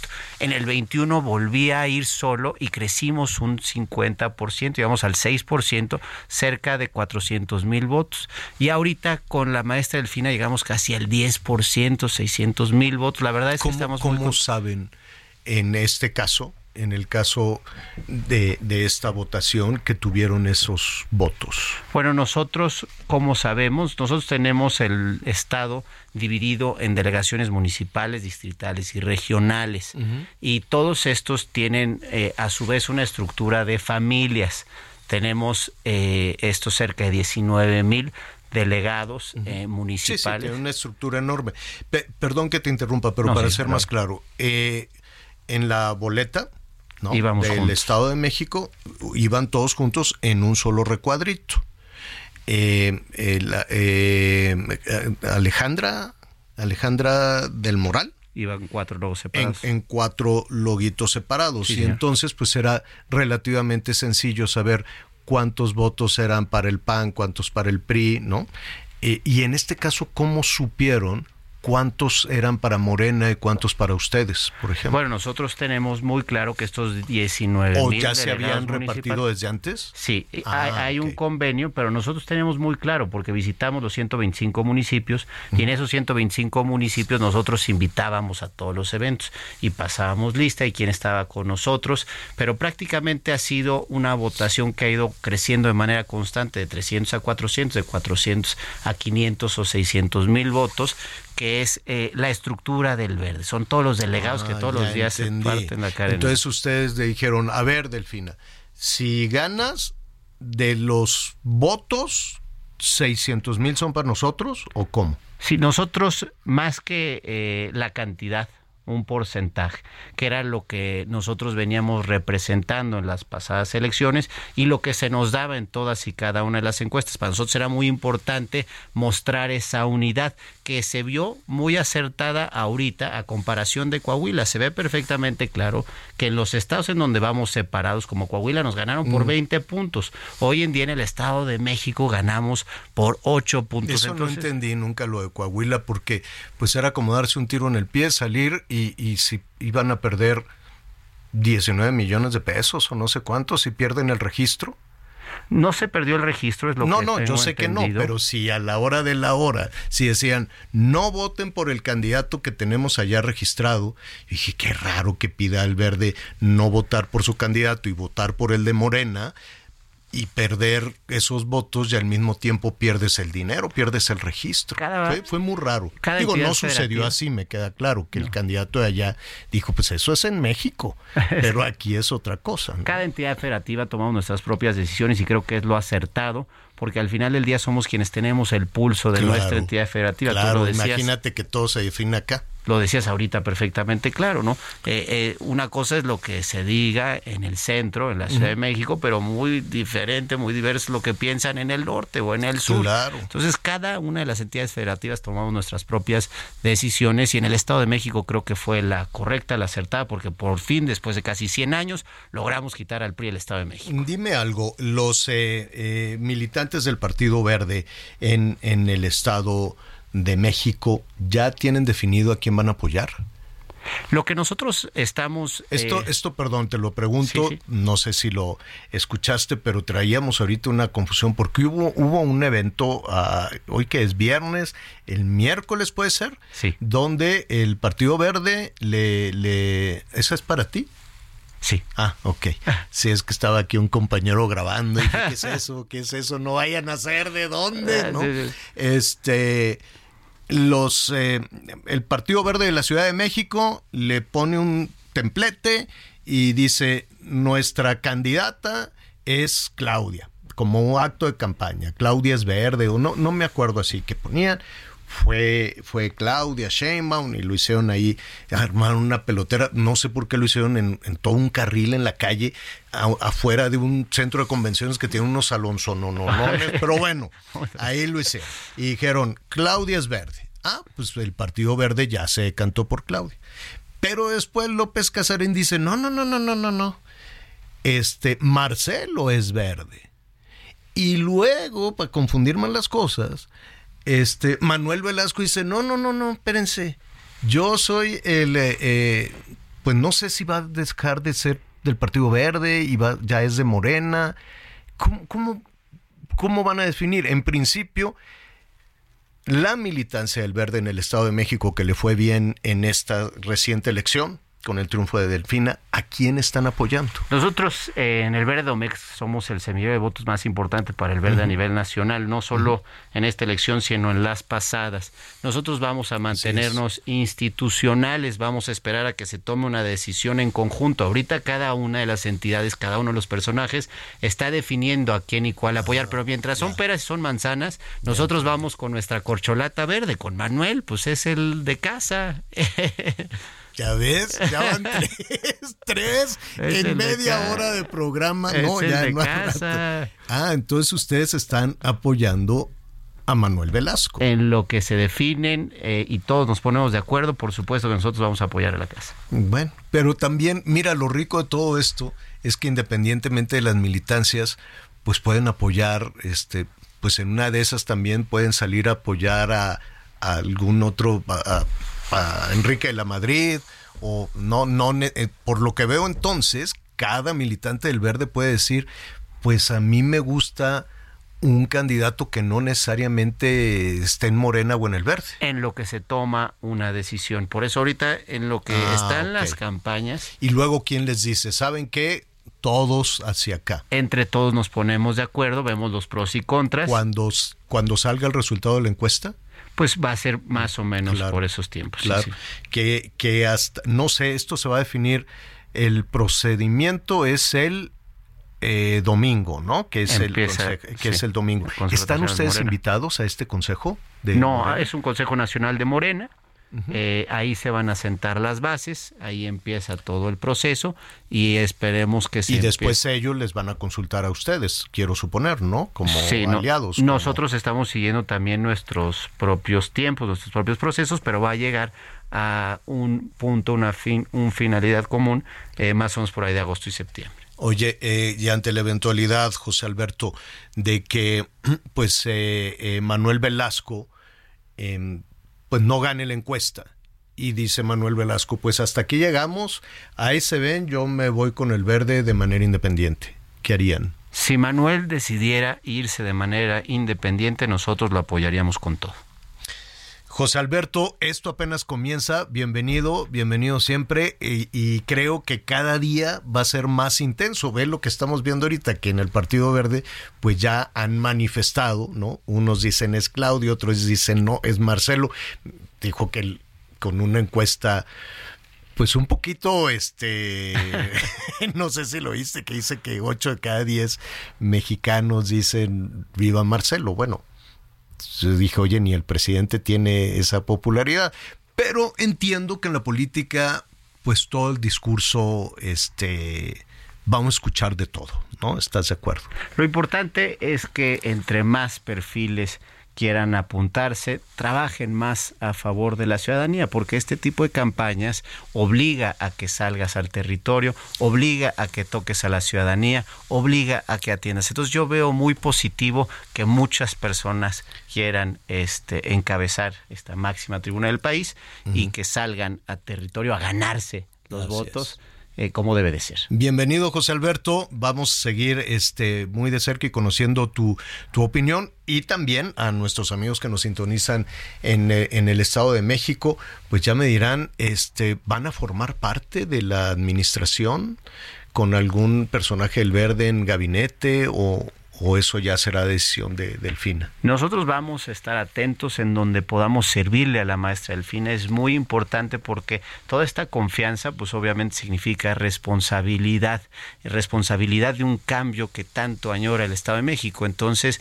en donde podamos servirle a la maestra Delfina, ahí vamos a estar con todo el gusto del mundo. Dale un abrazo a Delfina, por favor. De La parte, vamos a invitar también. Y este, y pues nada, luego nos dices en qué te gastaste los 30 mil. Una vacacioncita me a los mochis. A los- ¿No quieres ir a a los, los mochis, sí, echar ¿no? unos buenos mariscos, la verdad, se Exacto. come espectacular. Exacto, es que la, la esposa, la mujer de José Alberto, eh, la familia política José Alberto. Alfarayón. O sea, Alfarayón. Es espectacular. No, bueno, y es viernes. ¿Para qué te cuento? José Alberto, bienvenido, ¿eh? Muchas gracias. Gracias, Muchas, gracias. muchas Saludos gracias. a la familia también. Por favor. Bueno, pues ya está. Em, pues, pues mire, hoy andábamos ahí con, con otros temas también. Vamos a ver cómo, cómo es la carrera empresarial para aprenderle a un, al contrario, José Alberto, bienvenido, para ver este cómo, cómo le hace Messi con todos estos temas y aprender un poquito. Oiga, ¿usted no tiene curiosidad de vez en cuando por enterarse de, de las cosas? ¿No quisiera usted saber, por ejemplo, eh, lo del título esto de, de la ministra? Que si lo plagió, que si no lo plagió, este, ya ve que se resolvió que una jueza de la Ciudad de México dijo, no, pues ya, hasta aquí llegamos y ya nadie le rasque más y, y no fue plagiado el título de licenciatura. Ah, bueno, pues qué bueno, señora jueza. Nada más dígame con qué elementos usted llegó a esa conclusión. No, pues ya no se le puede decir. Ah, bueno, pues entonces, como lo está investigando la UNAM, pues también hay que decirle a la gente de la UNAM, que es en donde le dieron el título, y los de la UNAM dicen, sí, yo ya hice la investigación, pero ¿qué crees? La ministra no me deja decir los resultados. Entonces, pues que ya es inapelable y háganle como quieran, pero yo soy la que hice el título. Muy bien, nada más dígame con qué elementos. ¿Cómo supo? ¿Cómo demostró la ministra que, que ella es? Ah, porque el otro fulano, el que decían que la ministra le copió la, la tesis, no se presentó. Y ya con eso, ¿y por qué no se presentó? También la idea es saber qué pasó como para que no se presentara, qué pudo haber en el camino. En fin, hay una oscuridad enorme, aunque digan ya es inapelable y enfriega ya y prohibido que me anden Que para la UNAM no es definitivo, ¿eh, Javier? No, hombre, la Un UNAM dijo- Para la UNAM no es definitivo La, esto. la UNAM dijo, oigan, a ver, a ver, la ministra es la que se pasa poniendo trabas y, y- y- y frenos y amparos para que yo no dé a conocer el resultado de la investigación. El que nada debe, como dicen ahí, si la ministra dice que ya es inapelable, pues quítale el amparo y deja que la universidad diga si se plagió o no. Al cabo, pues ya es, ¿no? Lo que diga la universidad, ella dice que no que no que es inapelable la decisión. Bueno, pues deja que la universidad lo diga. Y lo mismo queremos saber, pues cuánto cuesta el tren, cuánto cuesta el aeropuerto, porque por el proyecto este de, de que iban a hacer un parque y entonces la Conagua dice, no, pues es que como me hackearon no te voy a dar los datos. ¿Por qué no podemos saber nada de lo que gasta el ejército? Ahora que el ejército se ha metido a hotelero, empresario, a este, ¿cómo se llama? constructor en ingeniería, en todo. Bueno, pues si ya te metiste ese tema y estás usando dinero de la gente, ¿por qué no? este, enterarnos. Ah, mira, pues ya precisamente para hablar de este tema, de qué se puede hacer o por qué está sucediendo todo esto, tenemos a Leonardo Núñez. Él es director de la Unidad de Investigación Aplicada de Mexicanos contra la Corrupción y la Impunidad. ¿Cómo está, Leonardo? Buenas tardes. ¿Qué tal, Javier? Muy buenas tardes. Siempre encantado de poder platicar contigo. Oye, Leonardo, ¿por, por qué? ¿Por qué es tan difícil? Mira, queríamos saber, ¿te acuerdas cuando se hizo el primer, segundo piso y demás? Que, que la verdad es que sí fue un respiro para la movilidad en la Ciudad de México. Oye, ¿y cómo cuánto costó? No, no te puedes enterar. ¿Por qué? Porque 12 años. Pero, ¿por qué no nos podemos enterar? Mira, creo que eh, desafortunadamente la respuesta es muy sencilla, porque no quieren darnos esa información. No, eh, eh, hoy que es precisamente Día Internacional de los Archivos, no, creo que vale mucho la pena recordar que la, la, cada vez que pedimos información es una pelea permanente en la que el gobierno nos, nos da negativas de manera sistemática o, o, hoy nos da más respuestas negativas que en el pasado, porque precisamente no está en su interés darnos información, porque en la medida que tengamos bases de datos, contratos y documentos, podemos hacer una vigilancia cercana de lo que está haciendo realmente el gobierno. Y si vemos los datos, por ejemplo, del INAI, entre, do- entre lo que pasaba en 2015 y 2023, el incremento en los recursos de revisión ha sido de 216%. ¿Qué quiere decir esto? Quiere decir que hoy el gobierno niega entregar información 216% más que en el sexenio pasado. Y esto es porque cuando hacemos una solicitud, el gobierno nos dice, no te puedo dar la información porque es seguridad nacional o porque declaran que no existen, que dicen que sí existe. Y el siguiente problema en el que estamos desde hace ya algunos meses es que cuando el gobierno se negaba a dar la información, había un recurso que podía utilizarse, que era justamente a través del INAI, se metía un recurso de revisión, y si el Pleno analizaba, discutía y llegaba a la conclusión de que no había una justificación válida para esconder esa información, obligaba al gobierno a entregarla. Y así es como nos habíamos podido enterar de algunos casos y de algunos contratos que se habían intentado esconder. Por darte un ejemplo, en el caso del aeropuerto de Santa Lucía, el ejército, cuando le pedimos los contratos de cómo se había hecho esta obra, nos los negó, nos los negó, y solo a través de recursos de revisión se logró abrir una parte. Y eso es una parte también interesante, solo fue una fracción. Pudimos saber cómo se gastó solamente uno de cada cuatro pesos de cómo se construyó el aeropuerto, y después de toda esta batalla. Pero si no, si no existiera, o, o más bien como estamos en este momento con el pleno inoperante, cuando el gobierno te dice no tengo esa información o está clasificada, hoy estamos en una situación en la cual no hay nada que hacer, y pues eso es muy conveniente. Pero ¿por qué no hay nada, por qué no hay nada que hacer? Hoy no hay nada que hacer porque el pleno del INAI está incompleto desde hace eh, varios meses porque justamente cuando el pleno tenía al menos cinco comisionados podían discutir eso. Y justamente creo que el tema es que la transparencia es una discusión caso por caso, porque efectivamente hay situaciones en las cuales hay información sensible que podría perjudicar al gobierno eh, en términos de seguridad nacional real si se hicieran públicos. ¿Por ¿Por qué? Per- discutía. perdón que te interrumpa en ese punto. Eh, cuando nos dicen, no, no te puedo decir porque es un tema de seguridad nacional. ¿En, ¿Por qué se puede poner en riesgo la seguridad nacional cuando se habla de gasto?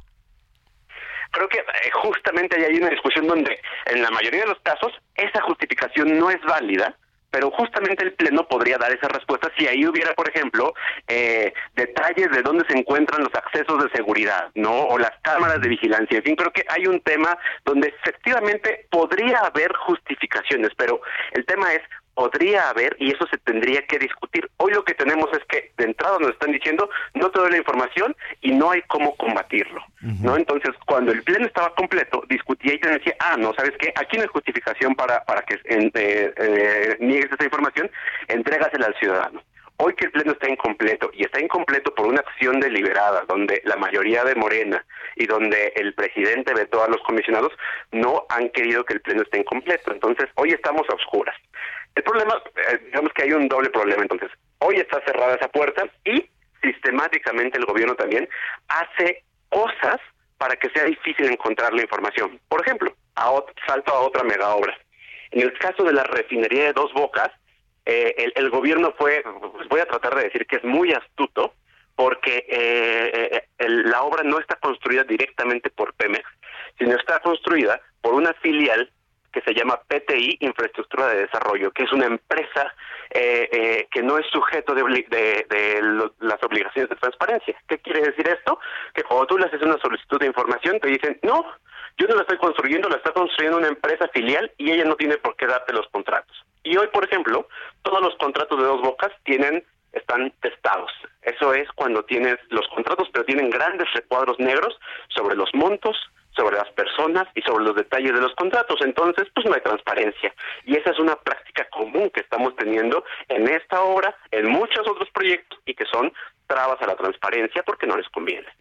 Em, Leonardo, qué panorama, qué complicado. Ahí está eh, la argumentación que se nos presenta, ahí está además el, el diagnóstico porque es una cantidad de dinero enorme. El tiempo se nos viene encima y quisiéramos, Leonardo, continuar, si es posible, con esta conversación la próxima semana y nos digas, ¿y qué hacemos? O sea, ¿cuál, ¿cuál puede ser la ruta, la ruta ciudadana, ahora que estamos en temas electorales, en fin? Quiero suponer que esto se va a convertir también en una discusión entre, entre los candidatos, quiero suponer, pero independientemente de eso, como ciudadanos, ¿qué podemos, qué podemos hacer? Este, ¿Reanudamos la conversación? Por supuesto, encantados, a nosotros es a quienes nos toca poner los acentos sobre las tildes, sobre las letras y los puntos sobre las sillas. Perfecto. Leonardo Núñez, muchísimas gracias, director de Unidad de Investigación de Mexicanos contra la Corrupción y la Impunidad. Buen fin de semana. Igualmente, muy buenas tardes. Saludos a tu auditorio. Hacemos una pausa, volvemos.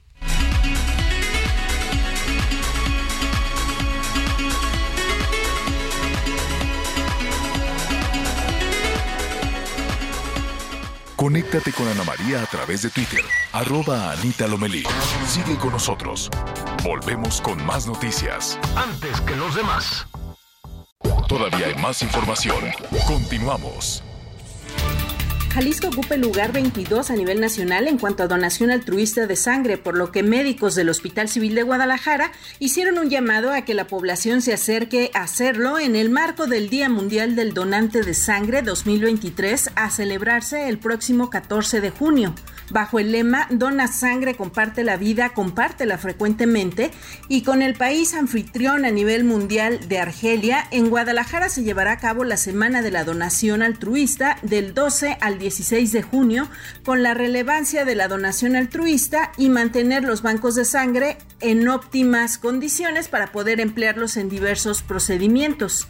Aunque no hay remuneración en este tipo de donación al ser altruista, sin embargo se realizan exámenes para ver verificar la calidad de sangre, lo que implica un beneficio a los donantes para detectar y prevenir enfermedades. Desde Guadalajara, Mayeli Mariscal, Heraldo Radio luego de que se diera a conocer la resolución de una jueza en la que determina que la ministra Yasmín Esquivel es la única autora de la tesis con la que obtuvo su título de licenciatura en Derecho por la UNAM en 1987, la Universidad Nacional Autónoma de México reclamó que no se le incluyó en el juicio como parte interesada ni se le notificó de este en ningún momento. Además, la universidad confirmó que seguirá con su defensa en contra del juicio que le impide entregar y publicar el dictamen del Comité Universitario de Ética sobre la tesis profesional de la ministra. De igual forma, se informó que existen dos juicios de amparo y dos juicios civiles promovidos por los representantes legales de Yasmín Esquivel que obstaculizan y retardan la labor de la universidad, por lo cual la máxima casa de estudios del país exhortó a la ministra a que desista de los juicios existentes y le permita a la universidad y a su comité de ética concluir con su trabajo académico, informó Ángel Villegas. Siente el máximo confort de un abrazo a todo tu cuerpo.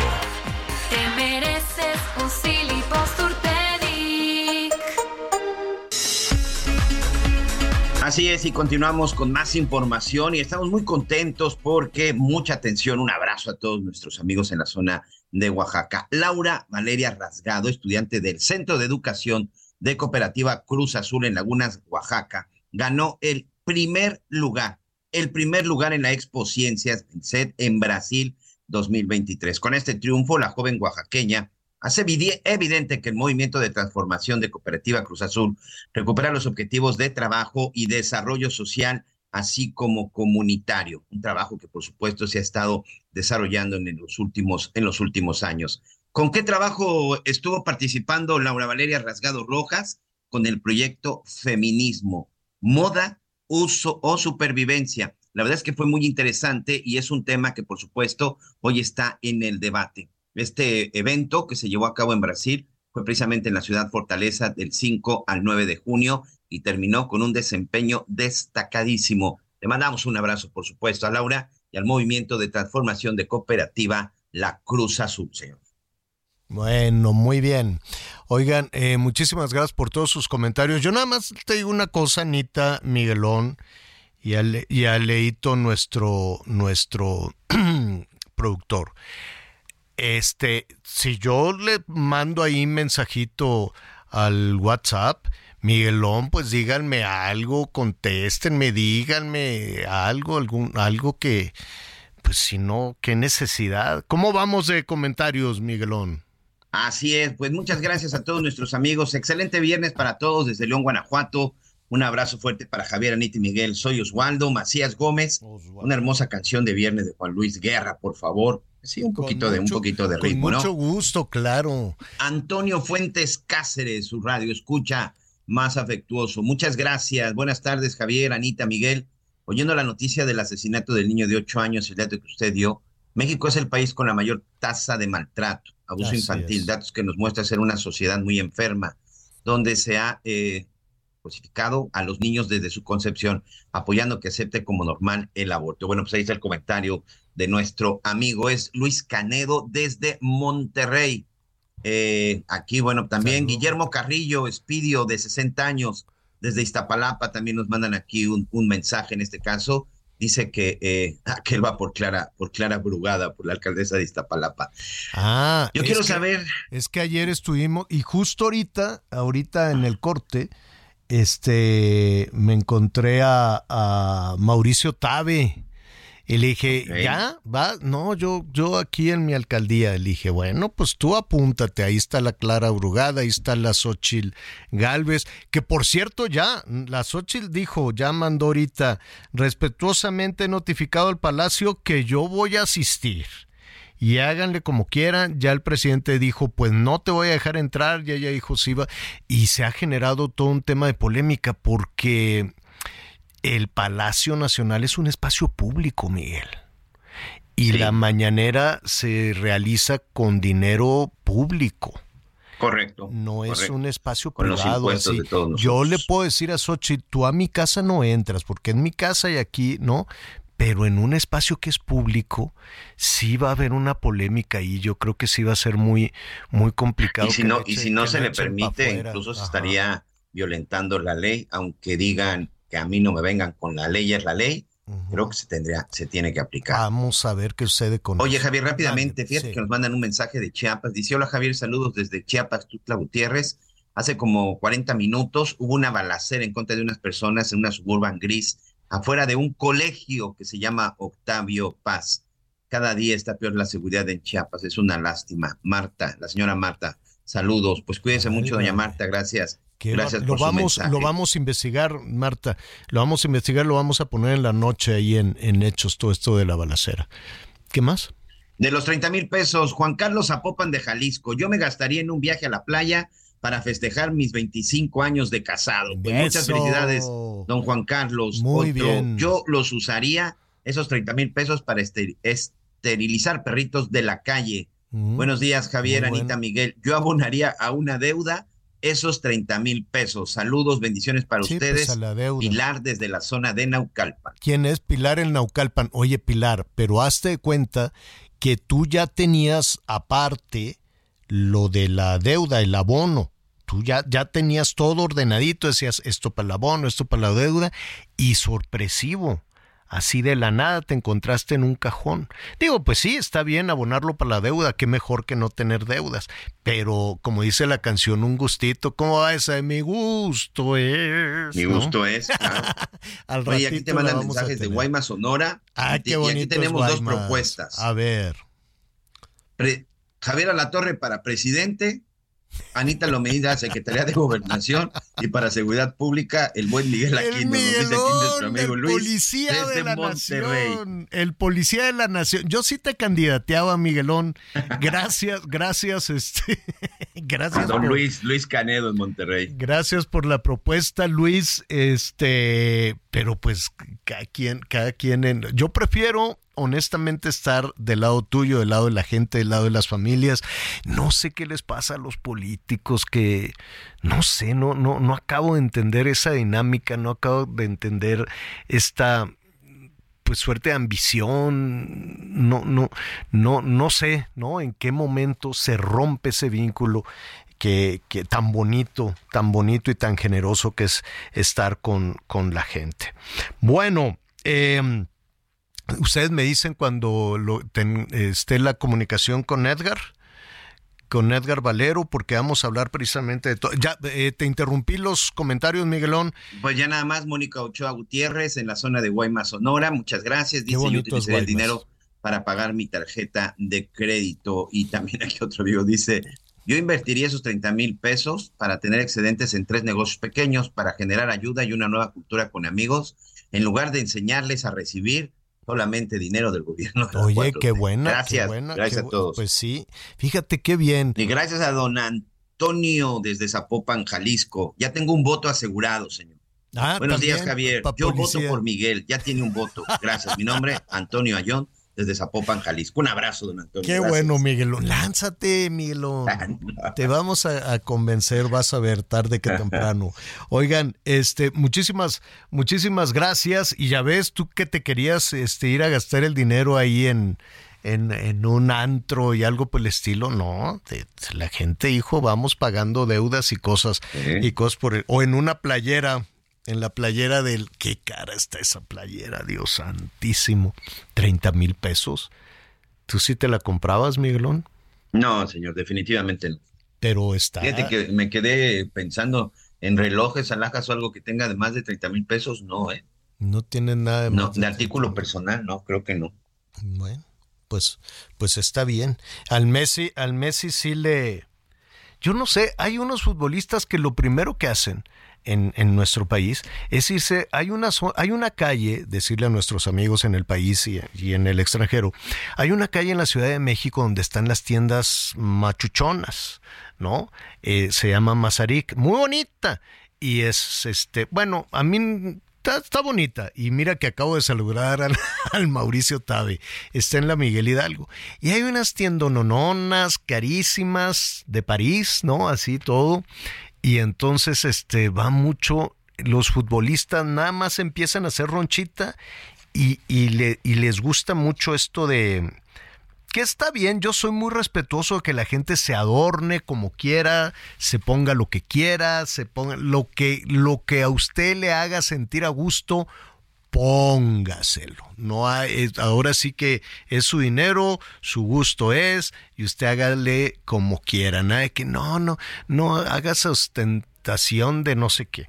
Pero sí me he dado cuenta que algunos deportistas, como el, el Canelo y muchos futbolistas y demás, sí, sí está, sí les gusta esta, esta parte como de, como de la moda, ¿no? Como así decir. ¿No te acuerdas, no te acuerdas de la pijama del Canelo? Estaba padrísima. seguro se acuerda muy bien. Padrísima. Una pijama de ositos, o no pandas, pero de marca, creo que era de Dolce Gabbana, una cosa así. Edgar Valero, ¿cómo estás? Bien, bien, mi querido Javier, gracias. Este, Miguel, ¿cómo estás? Buenas tardes. ¿Tú no Eh, te yo pondrías- esas, ¿eh? Oye, Edgar, ¿tú no te pondrías la playera esta con el pato con la que llegó Messi a Miami? Pues fíjate que llega uno a cierta edad, mi querido Javier, en la que ya te da igual, ¿eh? Oh, qué la...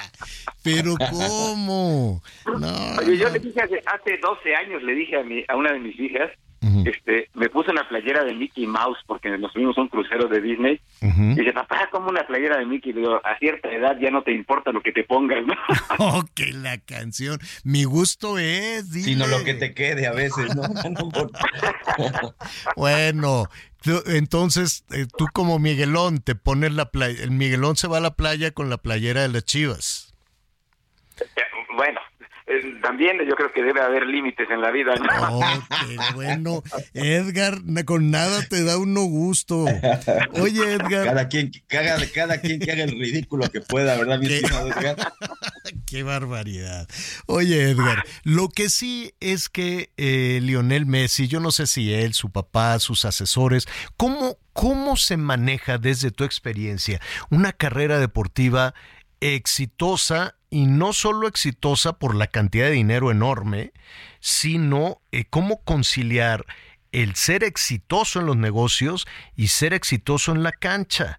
El ser exitoso en los negocios como el Canelo y ser exitoso en el ring, ¿no? No, no, no, no creo que sea, que, que exista, eh, que, que sea tan sencillo, pues. Y no lo es, eh, Javier, Miguel, amigos del auditorio, y no lo es, y tan no lo es que por primera vez en su vida, en una vida eh, deportiva que inició pues eh, hace 18 años, eh, ya de manera exitosa con el equipo de Barcelona, eh, con el Barcelona de la primera división allá en España, es la primera vez que Messi realmente decide él y únicamente él qué es lo que quiere hacer. Y ya no es un asunto de dinero, Javier, eh, Miguel, sino es un asunto de comodidad en la vida, de disfrutar lo que has cosechado y de elegir dónde quieres estar. O sea, a lo mejor sí, estaba el tema de, de- de muchos millones de dólares para ir a Arabia, pero la calidad de vida que va a tener Messi en, eh, en Miami, yo te diría que no la tiene ni siquiera en el, eh, allá en Barcelona, no la tuvo en Barcelona o en París, que son ciudades cosmopolitas, pero muy diferentes. No, de vivir en Riyadh, eh, eh, donde pues su familia, su esposa, seguramente eh, dicen que, que la familia influyó también en esa decisión, ¿no? Eh, pues más bien pensó en la familia. Fíjate, la diferencia entre dos íconos del deporte internacional, entre privilegiar o no a la familia, la vemos con Tom Brady, este extraordinario jugador, eh, eh, pues ya retirado, ¿no? Siete veces campeón del Super Bowl, que por no retirarse, por privilegiar más el permanecer en la en, en la actividad deportiva, terminó divorciado, rompió la familia. Y Messi, al contrario, Messi sabía lo difícil que podía ser para su familia ir a vivir a Arabia Saudita y opta entonces por darles una vida de ensueño en un lugar donde, insisto, eh, pues va a vivir mejor que en ninguna otra parte del mundo, tiene la opción de, de vivir no solamente en una comunidad cerrada, sino probablemente hasta en una isla privada de las muchas que hay para, para rentar allá en, en esta zona de, de los Estados Unidos. Entonces, ha elegido la felicidad de estar con su familia y de seguir jugando y haciendo lo que quiere y además, pues transformar a una liga, Javier, que en los me- son 23 años de vida los que tiene la, la MLS, eh, perdóname, son 27 años de vida los que tiene la MLS, no ha acabado de despuntar, pero con la llegada de Messi, los reflectores de inmediato se han posicionado sobre la liga y sobre el crecimiento y sobre el negocio. Ahora, en la parte deportiva, ¿con quién va a jugar Messi? No, no me refiero como rival, sino de, de conjunto. Es, decir, la Mira, M- el, sí. el- el Inter de Miami es un equipo eh, de los más malos que hay en la MLS, que no se ha podido consolidar. Esta misma temporada es el peor equipo de la liga, pero eh, lo, lo- la ventaja que tiene participar en una liga como la de los Estados Unidos es que los equipos juegan como en la NFL, sin la presión del descenso, sin la presión de terminar eh, eh, al último o ser el primero, porque siempre tienen la opción de participar en un draft y contratar eh, jugadores que los hagan cambiar el estatus de- del, del cuadro, ¿no? Eh, no tienes que estar siempre hasta arriba, pero no es el único jugador que Miami va a contratar. Atrás de Messi vendrán seguramente dos o tres contrataciones importantes más eh, que ayudarán, eh, pues, a que mejore el nivel del equipo, a que mejore el nivel de la liga, pero lo más importante, eh, que pues los equipos que enfrenten al Inter Miami eh, van también a tener la oportunidad de disfrutar del éxito financiero que representa la llegada de Messi a los Estados Unidos. Eh, yo me imagino que para cualquier jugador y que va a buscar la MLS, seguramente va a buscar en muchas partes, incluido en Estados Unidos, no nada más en, en, eh, en Europa, pero, pues sí, ahora van a tener un imán muy atractivo, que es decir, oye, si ya vino Messi, este, pues sería muy interesante. ¿Tú crees que la MLS busque aquí, en México? Em, mira, no creo, este, eh, Javier, que, que haya mucho más talento que llevarse de México a Estados Unidos que les puede interesar, porque tienen a los dos jugadores mexicanos relativamente más famosos, que son el Chicharito y Carlos Vela. Aunque el Chicharito se lesionó esta semana, ¿eh? y Vela extrañamente falló dos penaltis en cinco minutos en el último partido de, de su equipo. Eh, de, de, hecho, viene de regreso, por ejemplo, Alan Pulido, que se había ido a Estados Unidos para ser, eh, y se pondrá contento Miguel seguramente, el nuevo centro delantero de las Chivas, a pesar de que se pasó casi un año o poquito más de un año sin jugar, pero que tiene el talento. Eh, no, van a seguir buscando en otros lados. Tienen en este momento, Javier, eh, eh, Miguel, más de 100 seleccionados nacionales de Sí. cualquier parte del mundo que se te ocurra. Si ves de Camerún, hay de Camerún, de Sudáfrica, ¿Y de, dónde, Mongolia, ¿Y de dónde sacan tanto dinero, eh?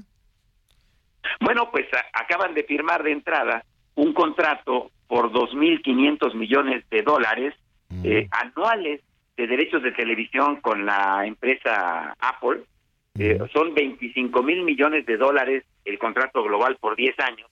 Pero además han sabido crecer también la liga, que eh, vamos, siendo lo que es y como se critica y como se menosprecia aquí en México, tienen un promedio de asistencia prácticamente de 30 mil aficionados, eh, que es casi el doble del promedio de asistencia que tienen los equipos aquí en México. Y además allá son 29 equipos, ya el año que entra estará la franquicia número 30, que es San Diego.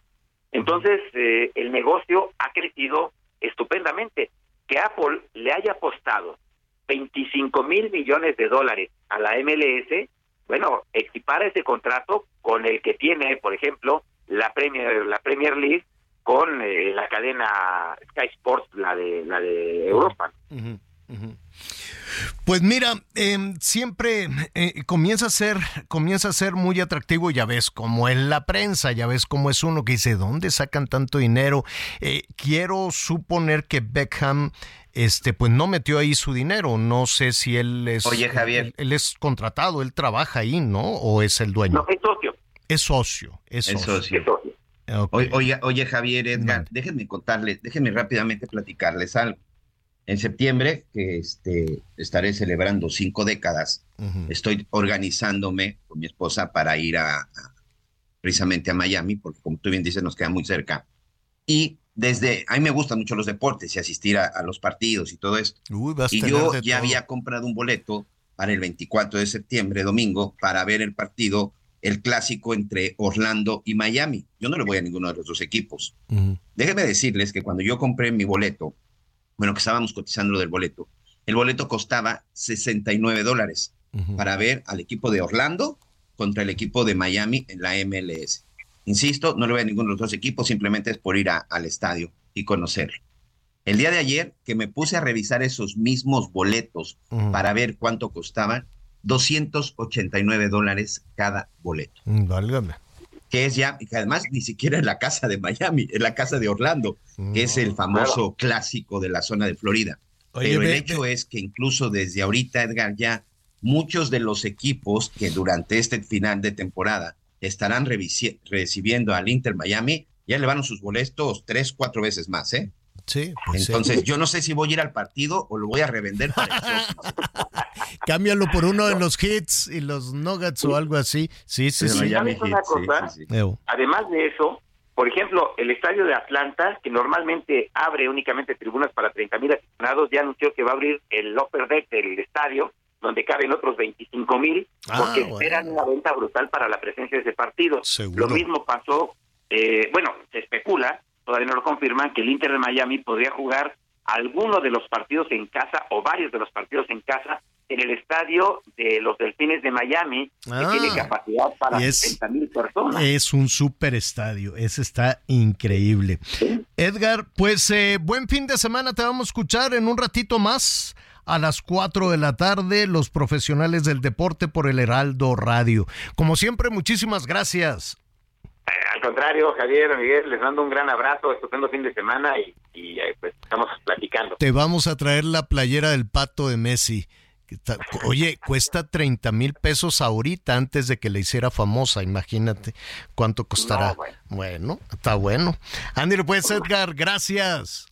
Ha subido el precio del pato, Javier. sí, ya lo sé. Ay, un patito chino estaría bueno, comidita china. Saludos a Mexicali, saludos a Tijuana, la comida china por allá. Pues ya nos vamos, Miguel Aquino. Muchísimas gracias. Eh, tenemos un minutito para comentarios de nuestros amigos, Miguelón. Sí, señor, y la verdad es que muchas gracias, nos da mucho gusto que todos nuestros amigos inmediatamente nos mandan ahí sus mensajes. Jorge Ramírez, lo que quiero decir este, a la producción es que revisen el problema de los motociclistas que no respetan a nadie. No, Tiene razón, no, Jorge, completamente. muchos, muchos de los motociclistas no respetan.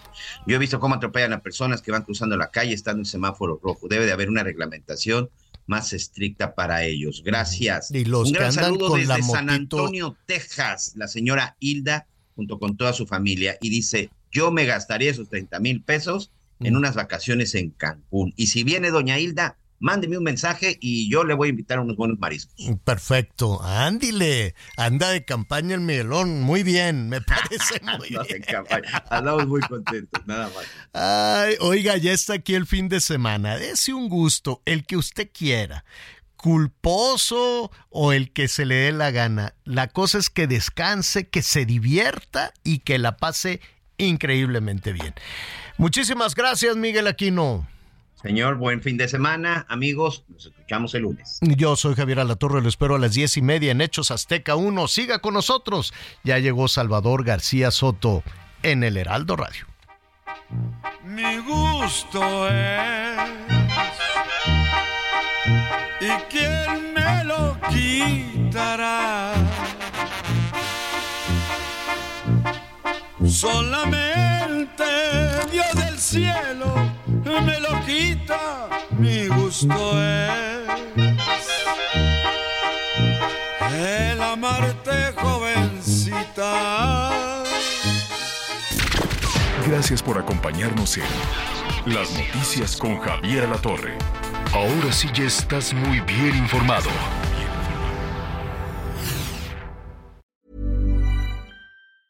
Hey, folks, I'm Mark Marin from the WTF Podcast, and this episode is brought to you by Kleenex Ultra Soft Tissues your ally to help tackle your allergy symptoms this season. I love the change of seasons, but nobody loves pollen and all those other things floating in the air that make you sneeze during this nice weather. Kleenex Ultra Soft tissues are hypoallergenic and allergist approved. So fight back against watery eyes and runny noses without worrying about irritating your skin. For this allergy season, grab Kleenex and face allergies head on.